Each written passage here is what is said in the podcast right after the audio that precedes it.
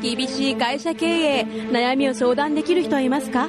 社員教育売上づくりブランディング資金繰りそして先代社長からのプレッシャー。全てお任せください。世代交代社長の悩みを解決します。詳しくはビジネスの軍師で検索。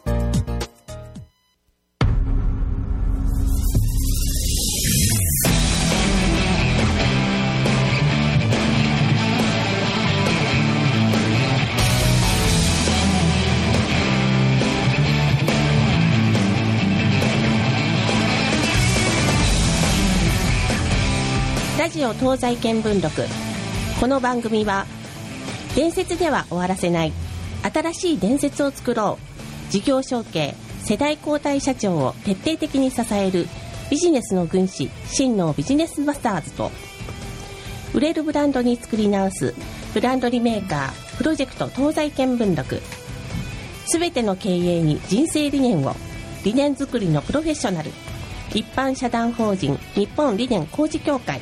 の提供でお送りいたしますはい、えー、改めましてこんにちは。こんにちは汗がちょっとね、流れてきました。暑いですね。ましたねねはいなんかね、あの、福岡はさ、2、3日前に27度 ?26 度、なんか夏日がありましたありましたよね。はいいや、びっくり。びっくりですいや僕、新潟にいたんだけどね、さあ新潟寒かったですか？まあ、変わんないかな、ちょっと若干、若干寒いぐらい。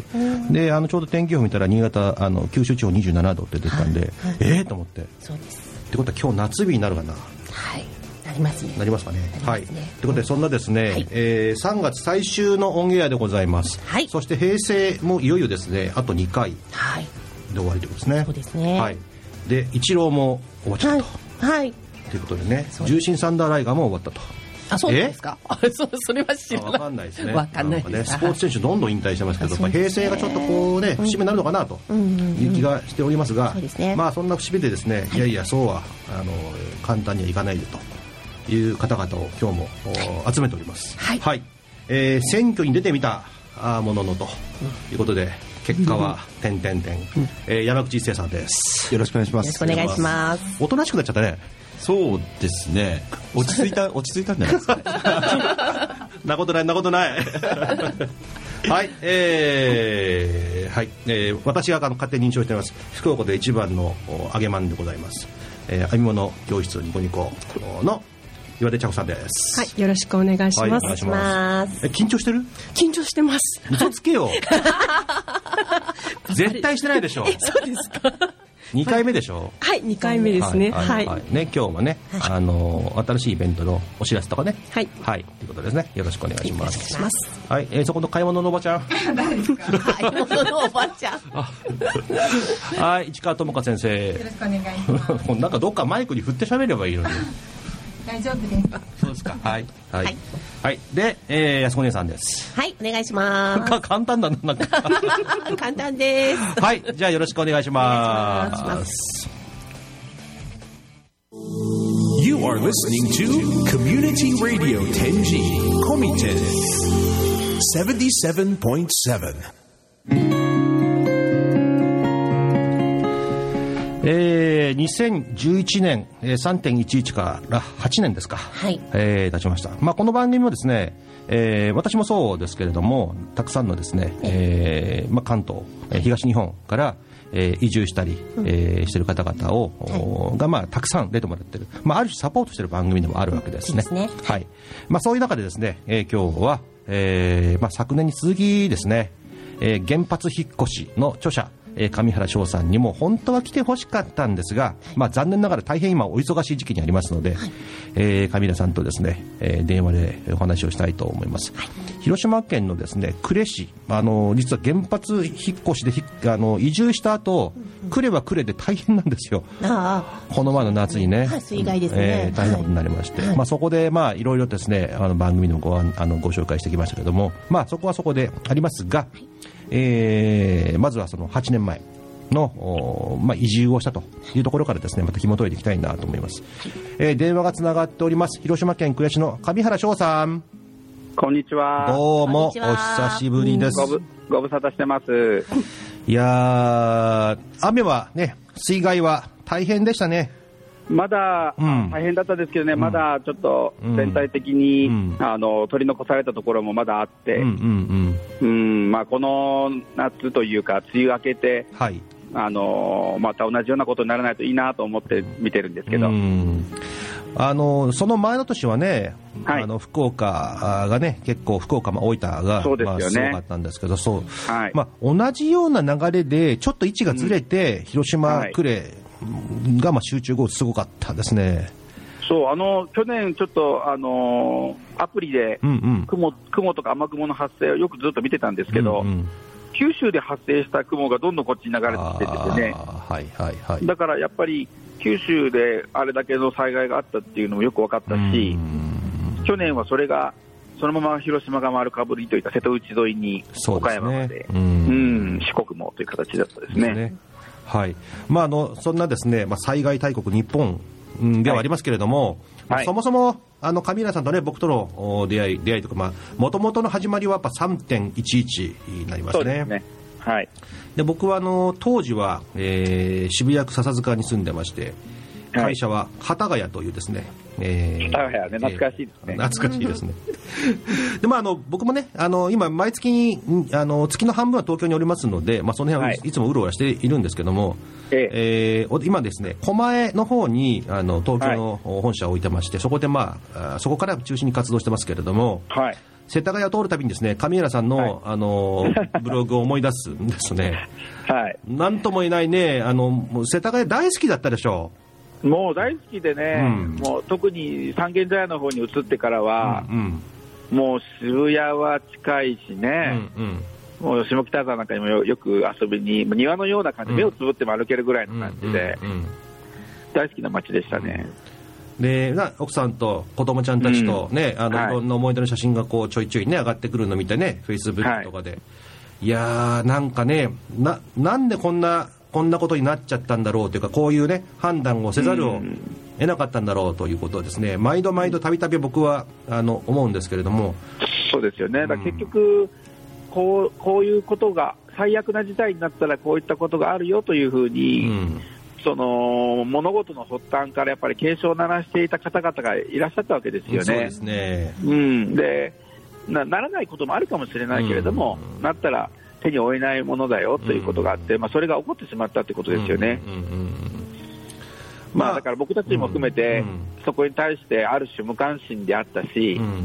ちょっと、まあ、そうは言っても安全なんだろうなみたいな、国もやってるんだし、うん。というちょっと油断が多分重なってしまったんじゃないかなと思いますけどね。はい。まあ、あの僕、個人的にはですね、はい。あの自然災害は、まあ、どんなにレベルになっても、まあ、やむなしな部分はあるなとは思うんですよ、はい、ただ、まあ、あの原発事故っていうのは、ある種人災じゃないですか。そうですよね。そこはちょっとね、コントロールできる部分とコントロールできない部分があって、コントロールできる部分は僕らのやっぱりこう、ね、我々日本人の人間のミスミステイクだなとはいいうふうに思うわけですね。でも雨そうですねが降ったりね、地震が揺れたりっていうのは、これもどうしようもないんで、そうですよね。まあ、まあ、想定しながらいろんなその技術を高めていくのは必要でしょうけれども、はいまあ、あの原発事故起きました、3月11日、そして12日に、ねえー水素爆発起きました。はい。えーその後はですね、えーまあえー3号機も爆発しました、そして、まあ、だんだんだんだん中継がこう途切れていくわけですよね、そうですね。いろんな制限かかっていきました。という中で、えーまあ、東京を含め、まあ、東日本全体に、まあはい。濃淡はありますけども、放射性物質が、ね、漂った時に雨が降り、えー土壌線が、えー存在するとあ。って、うん、でそこに、まあ、食べ物があったり、またはその空気の問題があったり、えーはいそれを、えー危険で危険だということで、はいえー脱出した人もいるし、いやいや、はいこのままでいいんだということで残った人もいる、そうですね。まあ、一時期はあの3.11直後はですね3%から5%ぐらいは東日本の方々はあの、西日本に一旦は脱出したらしいですね。結構多かったみたいですよ。僕も実際ね、新幹線でこう動いてるときに、うんあのものすごい数でしたからね、うんうんもう明らかにこれはちょっと避難してんだろうなっていううん装いの家族が、うんあの特に外国人が多かったです。ですね。うん、僕もね、13日の日には大阪に行ったんですけど、はいホテルは、えー韓国のお出身の方々の学生さんたちがもうびっしり入ってましたね。あで、まあ、国からの指示だっていうことで言ってましたね。そうですね、うちの方にもね、フランス大使館の関係からえ連絡が来てましたから、うんうんうんね、もうすぐさまちょっとフランスに移動されるか、うん。西日本に行かれるかっていう形でしたからね、結構早かったですね、そうですね。NHK とかで出る前からうん、そういう連絡が入ってましたからね。まああのーそれこそですね3.11直後は福島原発の、ね、え関係者は早々と、えー観光バスに乗って、えーはい。新潟方面に脱出ということもですね後々まあいろいろと、えー伝わってきましたけれども、まあ後から、後からですねいろんな情報を集めれば、当時我々がネットで拾った情報の方が正しかったと。はい、そうですね、だからいろいろね、あの騒ぎすぎとか、デマだとか、いろいろ言われてたんですけど、うん。こう8年とか経って振り返ってみたときに、うん。うん僕たちが危惧していたことは次々起こっているしうんうんうんうん、それ以上の汚染にもなってきてるわけですから、うんそうですね。まあ、うんもう、まあ、これはあの分か分かることなんだなと、うん。後々になって分かること、ただし、取り返しがつかないことでもあるわけですよね、後で分かってもね。そうですね。うん。まあそれこそね、あのー水俣病の関係だとか、はい、そういったものも、まあ、やっと数十年経って、その裁判が決着がつく、つかないなんてことになっていると、はい。と数十年でその、ね、原発事故を清算できますかね、いやー、ちょっと難しいんじゃないです？か、これ、実際本当にもしそうなろうとしたら、対象となる人間がものめちゃくちゃ多いじゃないですか、うんうんうんだからね、国、もしくは関係機関、企業を含めて、できればもう臭いものに蓋するような感じで、決着つけたい人たちは多いんじゃないですかね。あの割と最近ですけどもね、あのはい。裁判の結果が出て、当時の、えー会長、うん。社長はね、有罪ということで、まあ、あれは業務上過失ということですかね。はい。えーまあ、経営者として大きな事故を起こした場合、責任が問われるというところまあ、もちろんのことですよね、うん。通常はね。になるんです、まあ、なったわけですけれども、はい。まあ、報道もまあされますが、それがこう、ね、トップニュースに流れることはなく、なぜかピエール滝の、ね、えーコカインの問題だとか、えーなぜなぜ今なのかっていう話ですよね。う、ん。タイミング的にね。っていう中で、いやほ本当にだからこう、ね、メディアが流すべきそのニュースの割合がね、はい、ちょっとあの本来向くべきところに向かわないようになってるなと。うんまあ、メディアコントロール、うん。ミスリードっていう、うん。フェイクニュースっていうのがね、うん。まあ、手法として、CIA なんかも認めてるぐらい、実際やってるわけですから、世論誘導をね、こっちに目を向かせたいとかあのある国とある国の関係性を優位に立たすために、なんだか相手の国が悪いことをしてるかのような行動をしてみるとかね。はいはいはい。やっぱりそれは政治としてやってるわけですから、そうですね。日本もやっぱりそこに習いながらやってる面がありますからね。うん。はい。うん。まあ、そんな中でですね、まあはい。あのー原発の地震の後の原発事故、そしてその報道、えーいろんな規制という中で、僕らも感じているのが、まあ、実はそれだけじゃなくてね、いろんなメディア、えーいろんなはい。沖縄の問題もそうですよ、はい、えーもろもろの問題、政治の問題、社会の問題、はい経済の問題、もう全部なんかこう、つながっててね、はい、そうですね。結局すべては、あのーまあ、もともとは戦後日本のおいろんなつながりかなと。はいいうところでですね、なかなか脱出できない、この我々のね、立ち位置、なんとかしたいですね。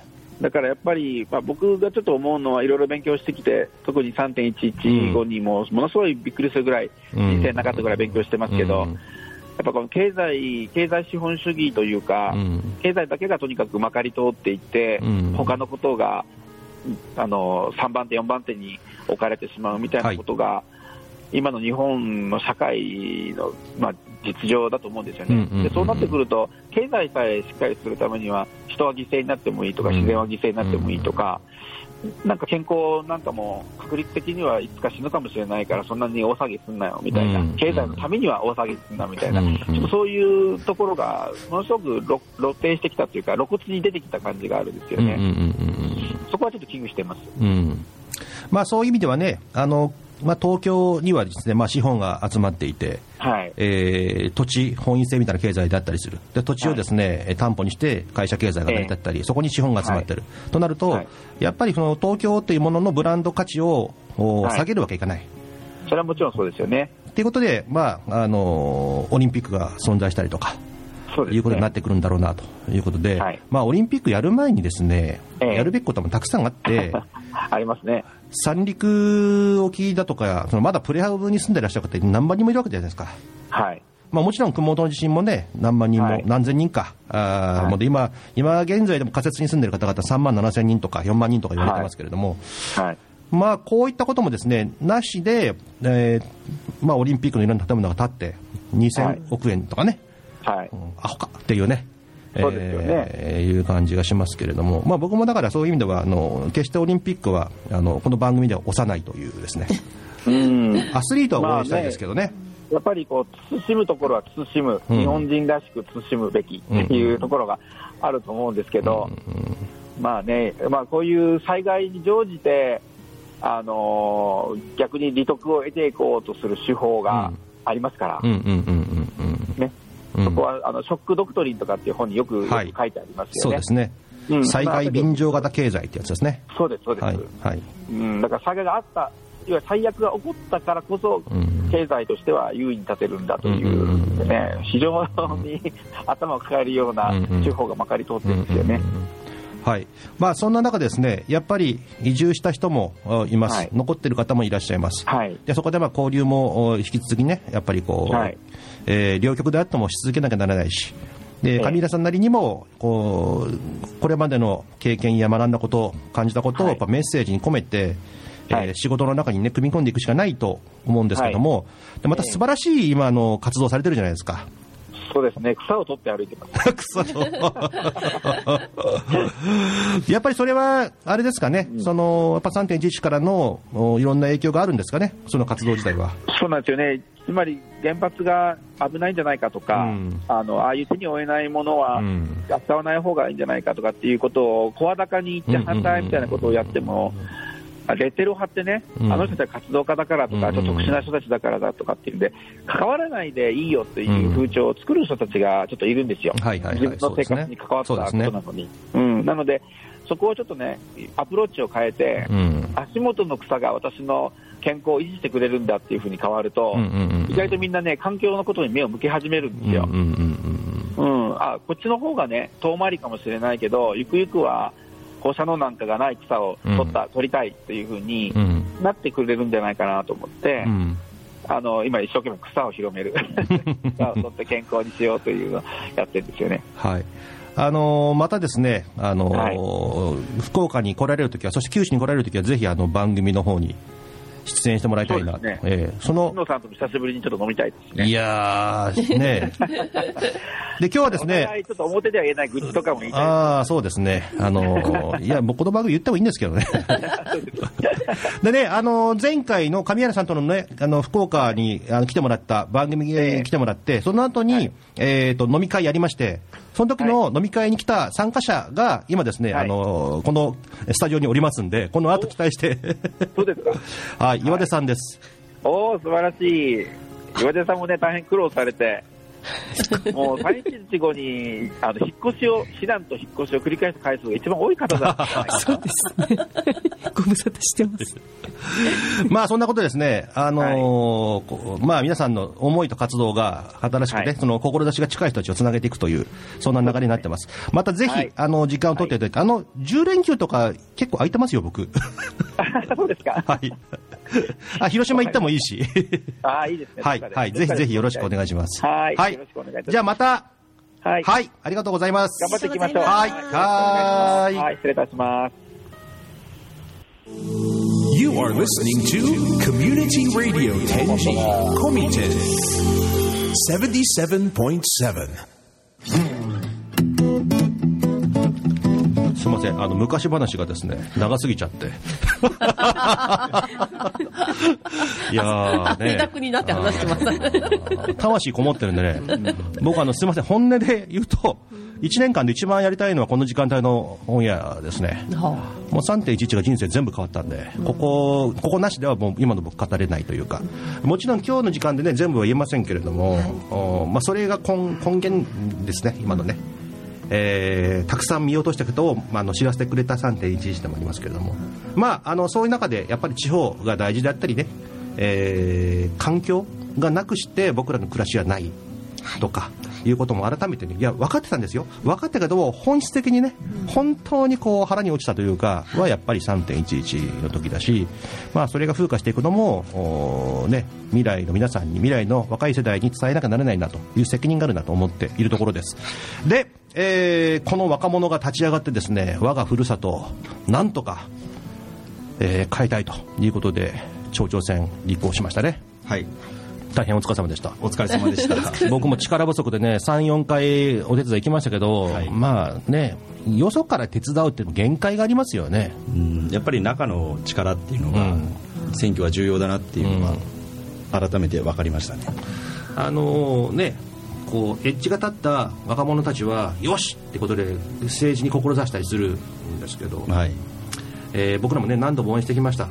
あの今現在の東京の小金井市の市長の西岡慎一郎君は僕直直属の後輩ですし東浦久留米の並木君っていうのも直属の後輩で彼らの応援して彼らは今市長をやってますけれどもそれ以外もね何人もいますがやっぱ都会の選挙と地方の選挙はもう決定的に違うなってのはまたまた痛感させてもらったというか、若者がわーっていけばなんか勢いで押し込める都会の選挙対地方のしかも九州で、まあ、ある種相当小さい町ですよね。うんそうですね。もう九州、まあ、佐賀県のブータンって呼ばれてるまあ、幸せは幸せなんだね。うん。そうなんですねでそれさ多分不幸感があった方がうん。選挙燃えられるんでしょ不幸感っていうのはまあ不幸であるっていうことですか？でもそもうなんか変えなきゃならないってういう、ん。やっぱりそこまでこう街の状態が切迫してないっていうのが改めて分かって。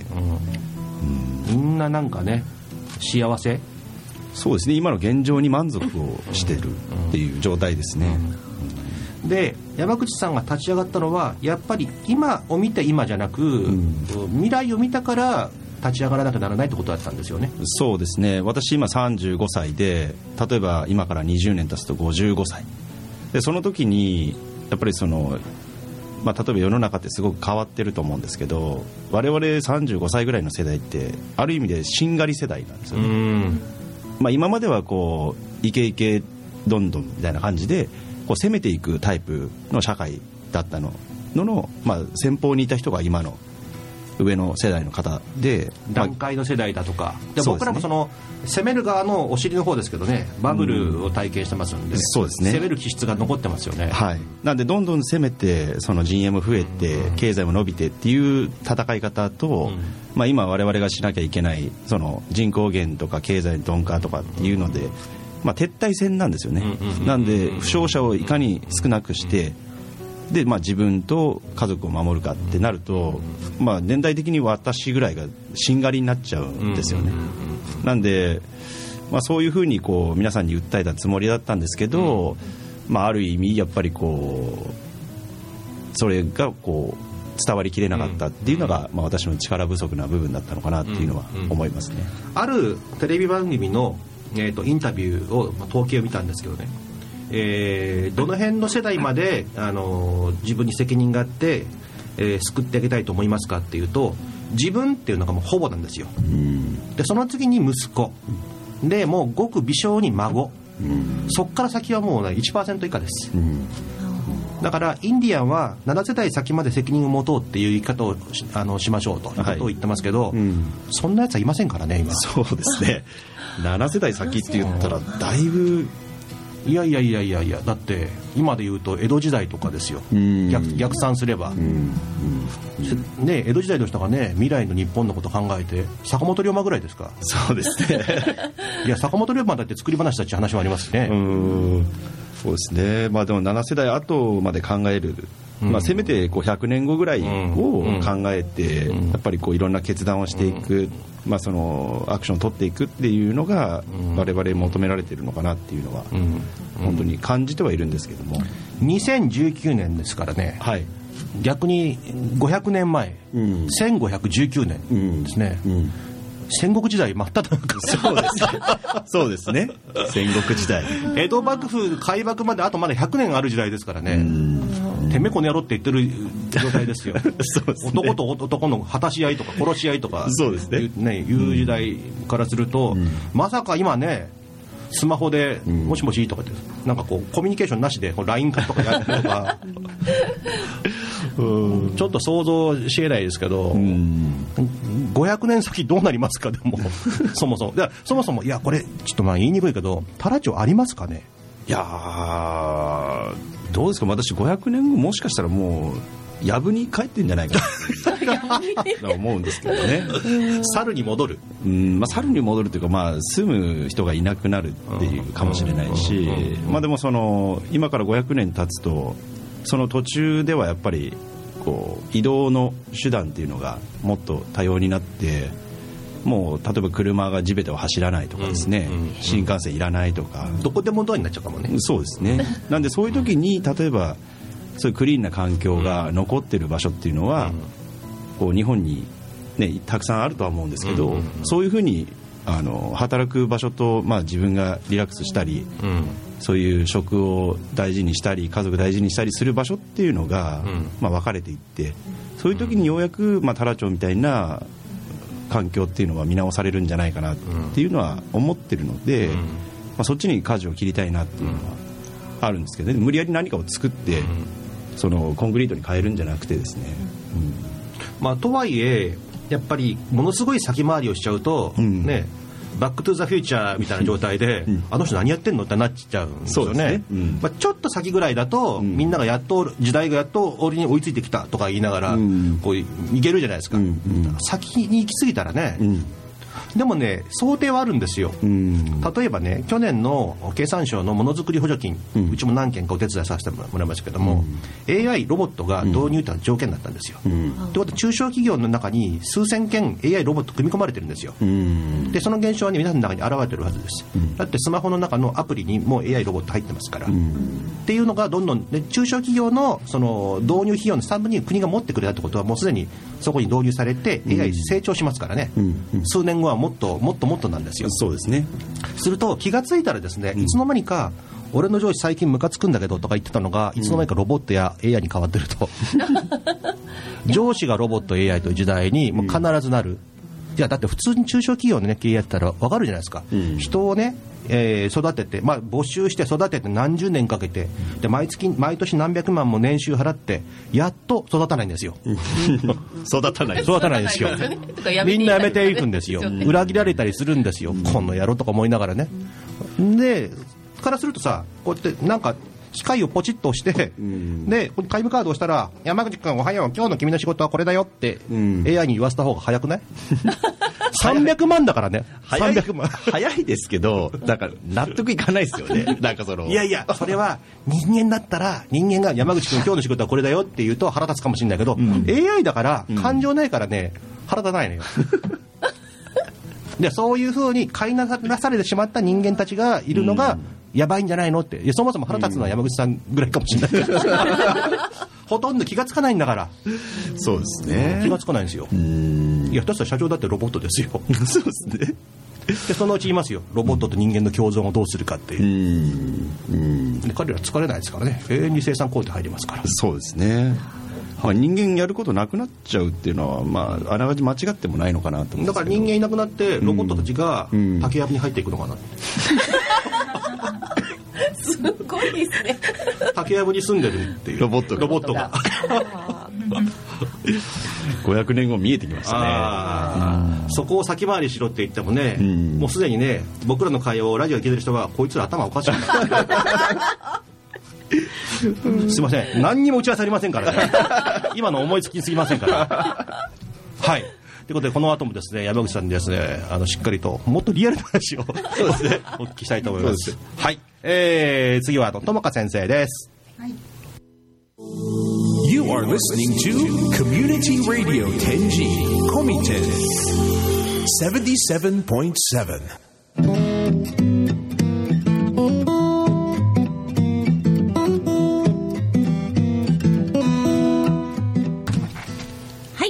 ここからは、教えてともか先生のコーナーです。とはいもか先生、こんにちは。こんにちはお久しぶりですはいお久しぶりです。お買い物終わりましたか？お買い物してないんですけど、なんか、な おばちゃんとか言われちゃった。はい。はい今日は、あの、お知らせがあるということで。あ、そうですね。はい。はい。お願いします。はい。えっ、と、今の時期って年度がちょうどね、変わる時期だったり、季節の変わり目だったり、いよいよ平成が終わるという、はい、時期になります。いろいろと変わる時期なんですけど、あのー何か変え、変えること、はい変えたいこととかありますか？あそうですね、うん。もう私あの今年55になったので、おめでとうございます。はさらにあのあの 見えないのかな？見えないのかな？見えないのかな？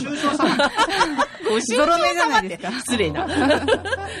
まあでも体にやっぱり気をつけたいなっていうのはやっぱりこうだんだん思うようになりましたので,、そうですよね。だんだんこう60に近づいてきてるっていう感覚がありますので、そうですよね、はい。健康とか、はい。あとはやっぱりその健康とか体を気遣うためには生活とかあのどんなものを食べていくかとかどんな暮らしをしていくかっていうところすごく大事になってくるんじゃないかなと思うんですけどそれはまあみんなにね言えることだと思います。で、えー、といろいろと変えたいとか変えようと思ってらっしゃる方もあの中にはいる中であの新たにあの今回ご提案したいイベントがあります。えーそこで、えー新たな、まあ、道しるべとしてですねオーガニックな、まあえー食生活、ライフスタイルというのを新たに考えてみませんかという、えーイベントがあります。えーと、4月の29日の、えー月曜日、これも祝日なんですが、えー30日の火曜日の、これも祝日ですね、ゴールデンウィークのあの初日、2日間になります。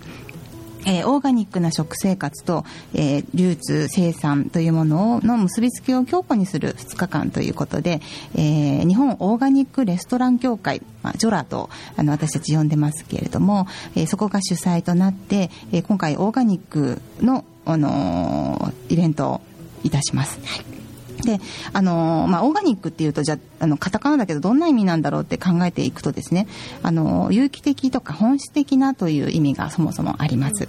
で私たちの今の社会とか特に食生活とか食生産に関わる問題というのは私たちのこの生活を進めていく中でそのどうしても生産とか産業を進めていく中である意味間違ったというか地球環境を傷つけてしまうような食生活食生産のあり方っていうのがどんどんこう進められてきている今社会があるんですね。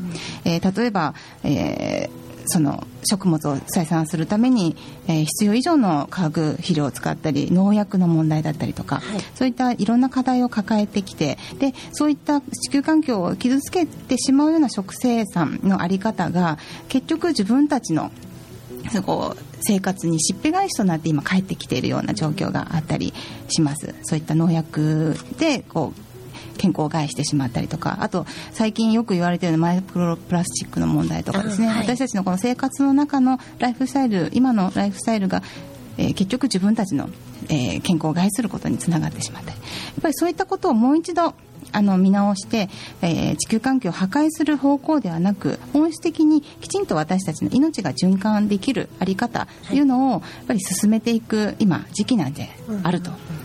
で特に、まあ、世界的にはですねオーガニックというそのそういった本質的なあり方あのせ食物生産のあり方にしあの舵をどんどん切り切切っていっています。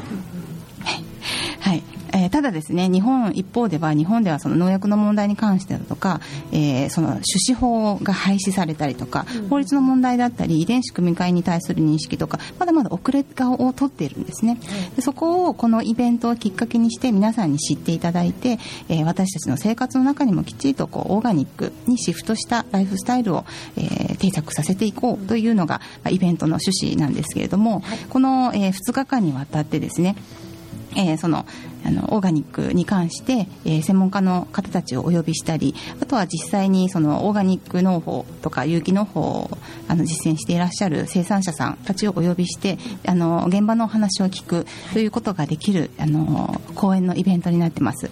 でえー、と最後にはあのホテルイルパラッツォの方で食のイベントとして、えーシェフたちがあの生産者さんとコラコラボをしてお料理を提供するという食のイベントもありますので、えーぜひあのこの機会にですねあの参加をいただければと思います。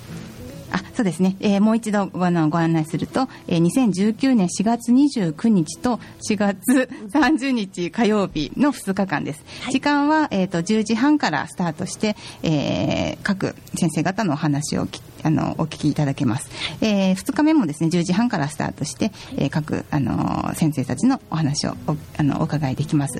で、えー、とお申し込みに関してなんですけれども、日本オーガニックレストラン協会のホームページを検索していただいてお申し込みができますますのでそこであの1コマずつもあの買えますあのチケット購入できますし、え1日券2日券か2日間のチケット、えーお得なチケットもございますので、どうぞあの皆さん足をお運びいただければと思います。はい、ありがとうございます。Facebook の方でもあの告知してますので、ぜひご覧ください。はい、えー、ジョラですね。ジョラアニバーサリー4.5オーガニックへの道しるべというイベントになります。はいえー日時は2019年4月29日、30日2日間ということで、はいえー会場は福岡天神イムズホールになっております。はいえーこちらの方ですね、1日券や2日券、2日分の券とか、はい。あのーそれぞれの、あのーイベントに関するこう個別の券券というのもあるということでよろしかったですかね。はい。ありがとうございます。はい、ぜひ、はい。あの日本オーガニックレストラン協会の方あの検索をしていただきたいというふうに思います。はい。えー、友川先生ありがとうございました。はい、ありがとうございます。皆さんお越しください。You are listening to Community Radio Tenji Komiten 77.7.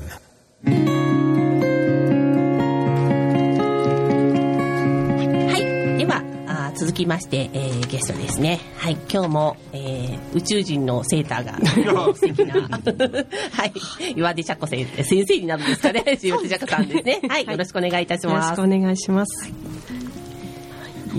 今日は何を？お知らせですお知らせですね。お知らせですね。はい。はい、えっと、ちょっとまだイベントページを作っている途中なんですけれども、はい。えっと、4月の23日の火曜日にですね、えー天神イムズの3階の恵比寿の、えっと、セミナールームの方で、えっと、編み編みですね、編み物の会を、えっと、開催したいと思っています。はい。で、えっと、11時に会場になりますので、そこから入っていただいて、えっと、お昼くらいまで。で、えっと、1時から、えっと、薬膳のランチ付きランチ会付きなので、はい、そういったところでの参加を、えっと、募集しています。はい、えっ、と4月23日、火曜日ですね。火曜日ですね。はい。はい。午前中ですね。はい、場所が？場所が天神イムズのイムズ3階ですね。秘密の3なんか打ち合わせ状態になってるんだけど、大丈夫はいですか、。はい、しっかり聞いておきます。はい。じゃあ自分行く気満々でしょ。あ そうですそうです。そこですよ。はいありがとうございますえー、11時から編み物の会、そしてはい13時からは薬膳のランチ、はいランチ会ということですそうですねね。そもそもさ、はい。もう冬終わるんだけど、そうなんですよね。編み物っはいて今からやってどうなのって、そのなんか疑問をいっぱいみんな持ってると思うんですけど、そうですよね、はい。で、今日はセーターを着てきて、うん死ぬほど暑いですね。は いびっくりしちゃいました。も う暑っみたいな。でもさ、一時ね、あの DC ブランドなんかでサマーセーターとか流行ったじゃない、はい。うん今もあるんですかね？もちろんあります。はい。携帯屋さんとか、えっ、と、手芸品を売ってるお店に行くとわかるんですけれども、春はあの、サマーセーター用のコットンとかですね、綿の糸が売ってるんですよね。秋ぐらいからだと、あったかいものに切り替わるんですけど、で、今ちょっと切り替わっていて、はい、サマーセーターとか、あとは夏のですね、あの、夏用の糸っていうのはいろいろありまして、あの、着るものでコットンとか、あとアクセサリーを作る糸だったりとか、あとバッグですね。おー。バッグ用の麻紐だったりとかそういうガサガサした糸とかですねつまり洋服ばっかりじゃなくて、はい雑貨品だとか小物だとか、はいい、ろいろあるよと。いろいろあります。はい。なんかしいたけのこだっけ？じゃあしいたけか。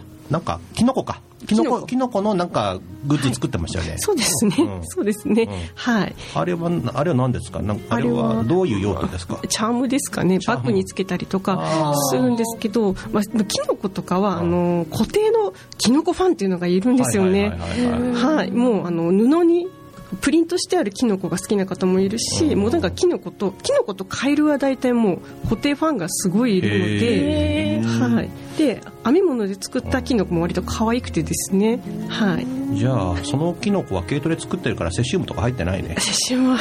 一応ですね。あそちらの糸じゃなければ大丈夫だと思います。あそう。でもなんか糸もオーガニックってあるらしいねなんかね。はい、あります。はい。オーガニック。で、基本はオーガニックはコットンですかね。綿で育てたものなんですけど、まあ、ウールとかでもオーガニックのウールっていうのはありますね。はなるほどい。ねはい。はい、あのね、コットンでもね、向こうだったりするとね、怖かったりするんで、あのどこが扱ってるか後で教えますね。知ってますんで。出ます。はいありがたいですね。はい。割と重要ですね。はいはい。はい。ちょっと危ない番組になってきましたね。そうですね。政権からいろいろ目をつけられるかもしれない。一応気をつけましょうね。はい。あんまり気をつける気ないでしょ。はい、ないです。はい。うんうんうんはい。以上。ですか？はい。はい。とい。うことで、あのー、フェイスブックで、えっ、と、ニコニコ編み物クラブ、編み物クラブニコニコっていう名前で、うん。ではい、フェイスブはい。ック作ってます。はい、アクセスして、今すぐいいね、はい。お願いします。よろしくありがとうごお願いしざいます。お願いします。You are listening to Community Radio Tenji Komiten 77.7. えー、上原翔さんから、話がやけに長かったねっていうことで、ツッコミがあの今、チャットの方に入りましたけど、ね えーまあ、それはそれでいいんじゃないですかね、もうあの生放送ですから、どんどんオーバーランしていただいて、えー1時まで行ったら、あの自然にバサッと打ち切られますんで、続きはあの飯食いながらでいいかなと、だからオンエアできないものはですねこの後あの1時頃その辺界隈の飯屋でやってますんで、どうぞあのご期待ください。何を期待してんだよ はい、えー、山口さんです。えー、先日の、えー、佐賀県、えー、富士津郡多良町長選挙に立候補、えー、見事に、えー、散りました。そうですねはい、はい、ということで、えー選挙に出てみてね、いろんなことがこう、出る前の熱い思いと、出た現実とのギャップがあったと思うんですよね。何が分かったんですかね。分かったのはうん。何なんですかね。何にも分からなくなったし、うん。で分かったのはな何かな。やっぱ難しいなっていう、その難易度と、あとやっぱ人間って面白いなっていう、そのまあ、今まで知らなかった人の一面とか、自分の一面とか、まあ、そういうのがすごく今回見えたので、選挙を通してですね、なんでそういう自分が知らなかった世界がまた広がって、まあ、いろんな人にちょっとなんか優しくしようかなっていう。もっともっと優しくしないといけないなっていう気持ちにやっぱなりますね。なるほどね。うん。こうふあの日頃ね、うん。政治を志している人ならば、日々の活動の中からそういうこうね、おー得済みじゃないけども、集めていくじゃないですか。うん。今までだってそんなんね、考えてなかったもんね。それ全然考えてなくてですね、まあ、25歳になったらとりあえず選挙に出れるっていうルールだけは確認して、うん。それで出てみたんですけど、まあ、世の中そんなに甘くないですね。そもそもあの町町長を立候補した時のねいきさつもちょっとあのあまりにも面白すぎたんだけども。そうですね、あの私春去年の春ぐらいからその無農薬でクレソンを育ててて、でそこの、まあ、清流に夏暑い日にこう草刈りしながら座ってたんですよね、そしたらやっぱり無農薬で作ってると、そのいろんな昆虫とか、その鳥とか、そういう、まあ、動植物の生態系みたいな循環が出来上がって、で私そのアメンボとか見てたんですよ、でその座ってたらこう蝶々がピラピラピラ飛んできてですね、はい。で私の手の手の手に止まるわけですよ、はい。で1匹だったら偶然かなと思うんですけど2匹止まるんですよね、はい。だから蝶々が2匹か蝶々かと思って あそうかと。蝶々になればいいんだと思って。そういうことですいやかほん本当なんです。本当なんです。でそこで旗と思ってそれから準備をしてですね、はい、でもやっぱりこう街をどうにか活性化させたいとか自分の将来も含めてやっぱ良くしていきたい。なそのコミュニティをもっと活性化したり将来をあの良くしたりっていうのをやりたいとは思うけどどうしたらいいかわからない。でも考えても考えても分かんないから考えるのをやめたんです。そしたらまあ蝶々が飛んできたんでい やもう出たら分かるじゃんって思ったんですね。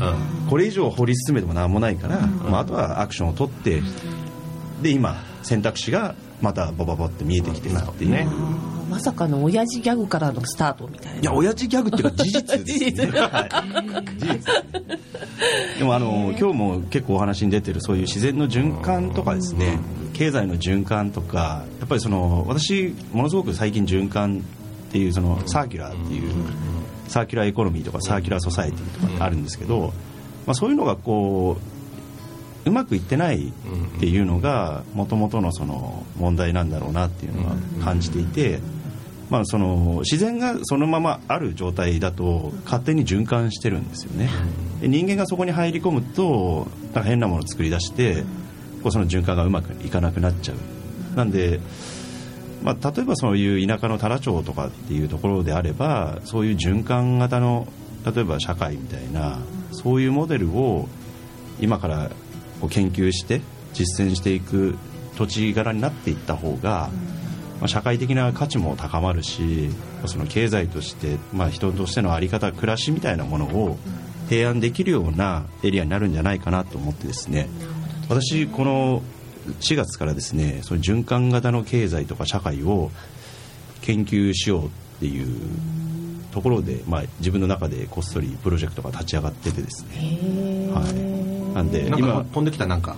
いやいやそれは飛んできてな いだからその選挙で砕け散った後にあやっぱり循環、まあ、それは気持ちの循環だったりお金の循環だったり物の循環だったりいろいろあると思うんですけどそれをやっぱりアートしていかないといけないのかなと思ってます。ね。循環型のその、まあ、社会と経済ってねもうだいぶ前から言われ続けてきて、で日本が取り違えたのも1点なんですよ、うん。環境問題も循環にしちゃったんですよね。うん。環境問題って輪っかの境って書くんですよね。うん。これは毒はそこには入れません。境を作りますっていうのは環境問題環境の基本なのに毒も混ぜて循環しようとしたもんだからいろんな化学物質だとか放射性物質だとかゴミとかも混ぜ混ぜ混ぜで循環してうん。最終的にまあゴミもリサイクルすればいいでしょう。うん。放射性物質も福島にたくさん溜まっちゃったけどこれリサイクルすればいいでしょうってことで今度肥料に混ぜましょうなんて話が出てますよね。でそれ循環しちゃダメでしょっていうだから循環すべきものとここで食い止めるものとをもともとの環境という意味でうん。その境を決めてね。うん。だからここから先は危ないものが溜まってます。ここはこっちは循環させるけどこっちはダメ。いやそもそもこれ産んじゃダメでしょっていうところももちろんねあるんだけどもそこを指摘に立たないんであのゼロエミッションだとかね。なんかさもいいかのごとく。うんうんまあ、そもそもあのプラスチック循環させるよりはリターナブル瓶の方が全然環境にはいいわけで、ん。瓶をぐるぐる回して昔あったじゃないですか。ありましたね、醤油を買ったらさ、ん。近所に醤油屋さんが回ってきてさ、ん。お金で払ったら醤油の瓶にこうなん充填してさ、ん。とか、ん。えーコカ・コーラもそうだね。コカ・コーラ飲んだ後はその瓶があのまた流通に流れてコカ・コーラまた入れ直して売られるみたいな、うん。そちらの方が環境良かったはずなんですよね、うん。だから一番ゴミとしてえげつないのはあの牛乳のパックみたいなのが一番えげつないって言われてたりするんで、ゴミも全部ね正しく学習しないとね、うん。えープラスチックもえぐいですけども牛乳パックもえぐいんですよね。まあ、そう考えたらね、あのまあ、もちろんね僕らの経済どこまでを良しとしてどこまでをなし、ね、あのイエスとするのか、んノーとするのかっていうね、ん。そこら辺のやっぱりこうこうどこで線引きするのかっていうのが一番大事になってくるなと、まあ、ぜひだから太郎町にはねそこら辺までこの研究していただく中でモデルを作ったらそうですね。別別にあの経済が発展しなくてもいいわけよ。そうなんですよ。モデルができればいいわけだから、でベンチマークされて全国からちょっと面白い街だっていくと、もう十二分にその環境の街になっていく。うん。でなんで今の状態でですね、まあ、田舎だから人工物がもともと少ないんですよね、うん。うん。町に比べると、だからそういうより自然に近い暮らしをあの求めた時に、やりやすくはあるんですよ。邪魔なものがすでにないからすでに、まあ、こういう例えば都市でやろうと思うとものすごくエネルギーを消費するんですね、循環させるために、なんで、まあ、そんなにこう、まあ、難しいとは思うけど、無理な話じゃないんだろうなっていうのがこう直感的に感じるので、まあ、そういうのを研究しながら自分の身の回りで実践して、やっぱりこう、まあ、食べるものをきちんと安全にしたりとかですね、そういうのをやっていきたいなとは思ってるんですけどね。まあねこのコンクリートとアスファルトの下にね土が眠ってますけども、ん。ここじゃ食べ物出てきませんからね、そうですね、まあ、レストランに出てくるけどそれそもそも地方から集めてきてますから、うん、そうですね。そういう意味ではね、まあ、あの都会は都会の役割あるかもしれないけど地方は地方でね、そのまま環境が守られなきゃならないんですよね。あのえーとね、アメリカの雑誌でね、えー、とニュートンかな、ニュートンあ違うな、えー、とネイチャーか、ネイチャーの中で紹介されてました、えー、になる原因は、えー放射性物質と化学物質と添加物による遺伝子の変形であると。おコピーが変わっていくわけですね。そこにそういう圧力がかかって、ってことはそういった人間が後発的に作った物質うん。がそこに存在するから人間の元々の元来の自然が壊れていく、ん。ならばそもそもさ自然に守られてるというか自然だけのエリアをキープしなければあの全部全てのえ都会も地方も生き延びれないってことですよね。えー山口さんのところに行くとねあの夏場はねあのミツバチがあの周辺に飛んでるじゃないですか。すごい、あれお隣さんがミツバチを飼ってるんですかね？そうですね。もう八まみれになりながら。八まみれね、もう85歳ぐらいのお父ちゃんが。おじいちゃんが。おじいちゃんが。はいでどうやら最近あの蜂がだいぶ減少したと、うん。いうことであの話題になってでこれ蜂が減ったからってねみんなねほとんどの9割方ね分かってないですよ。じゃあ蜂蜜食べれないじゃんって。いや違うんだ 受粉をしなくなるから、作物が全部消滅するよってことなんですよね、野菜なくなったら人間死んじゃいますからね、まあ人間が手で一個一個やればいいかもしれないですけど、まあ無理でしょ無理ですからね。ってことは次に出てくるのは、まあ、ミツバチが、えーまあ、耐えられないような環境になれば、ん。えー次は遺伝子組み換えをして、ん。で食べるものが何かね人工的に作ったものに変わっていくと、ん。すると今我々が言ってる自然物だったりオーガニックっていうのが、ん。もうもうものすごい少ない領域のお金持ちだけのうん。品物になっちゃうんですよね、うん。貧乏人はあの遺伝子組み換え食ってるっていうね、うん。そういう話になるんですね、うん。これをまあ、九州の小さな町太良町から、まあ、もちろんこの問題だけではありませんけどもどうすれば逆転できるかですね。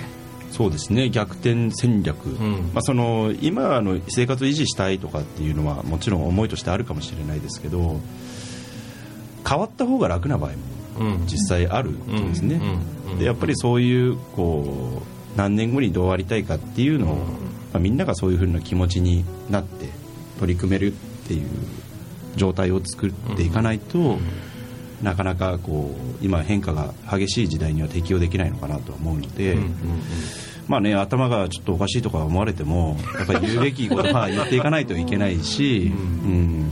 こう今手元にあるものの価値をもうちょっとこうゆっくり見つめてもらった方が、やっぱりこう都市に憧れる気持ちもわかるし、あのいろんな、ね、楽にお金が生まれる仕組みに憧れるのもわかるけどでもそもそも食って寝て寝てればいいだけの話なんで、うん。うん。それをじゃあどういうふうにきちんと暮らしとして、でそこに少し文化が乗ってくるっていうような状態をどうやって作るかっていうのが、まあ、ものすごくこうこれからのすごく大事なトレンドになるんじゃないかなっていうのは思います。なるほどね、はい。まあねあのどうせネタって一錠あるかないかですし そうです、ね、飯食ったって3回もも食わなくたって1回ぐらいでいいじゃないですか、ね。まあ、そんな中で僕ら生きてますんで。うーん。まああんまり頑張りすぎないことかな。俺が言うな。お 前が言う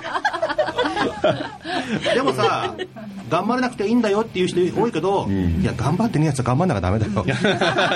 そこはですね、うん。はいはいはい。はい、えーそんなことでですねお送りしてまいりました。今日はですね山口さんにまるっとまるっとお聞きしました。どうもありがとうございました。ありがとうございました。またですねあのタラと生きるをサポートするようなイベントも東西見聞録で企画してます。なんかタラ町の産品が集めてね飲食のお会とかね、はい。ちょっとやろうかなと思ってますね、あの後々発表しますんでまたあのもう発表してるじゃんかよみたいな感じで。ぜひあのご協力ください。はい、えー最後にじゃあ一言いただきましょう、えー山口さん、まあ、この前も聞いたと思いますけどもあんたの人生のミッションは一体何でしょうか？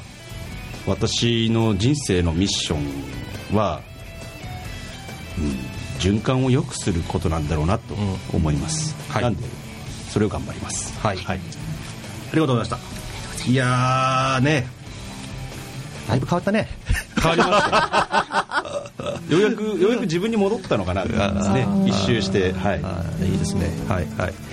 はい。ということで、あの、ありがとうございました。で、岩田さんもね、えーイベントございますんで、ニコニコ、お編み物クラブ、ぜひ、えー皆さん応援をよろしくお願いします。お願いしますで、えー、友香先生が伝えてくれた日本オーガニックレストラン協会全国大会ですね、えーネットの方から検索をしてください。姉さん今日お話しする時間がなかったですけど。あいいあのあれです。あの孫がいるんですけど。この間1歳になったん孫が。です1歳になったばっかりなんですけど。あのその子を見てるとですね私がこう娘をどう育てたかっていうのがその子につながってるっていうのをすごいこう感じるんですよ。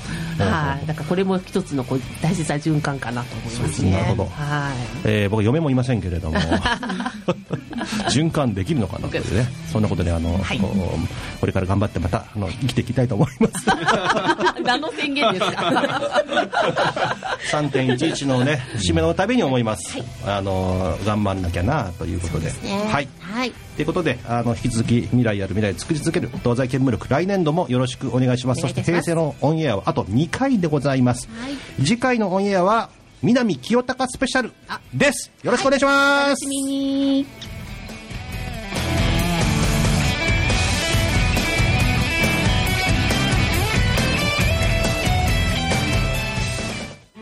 厳しい会社経営悩みを相談できる人はいますか？社員教育売上づくりブランディング資金繰りそして先代社長からのプレッシャー。全てお任せください。世代交代社長の悩みを解決します。詳しくはビジネスの軍師で検索。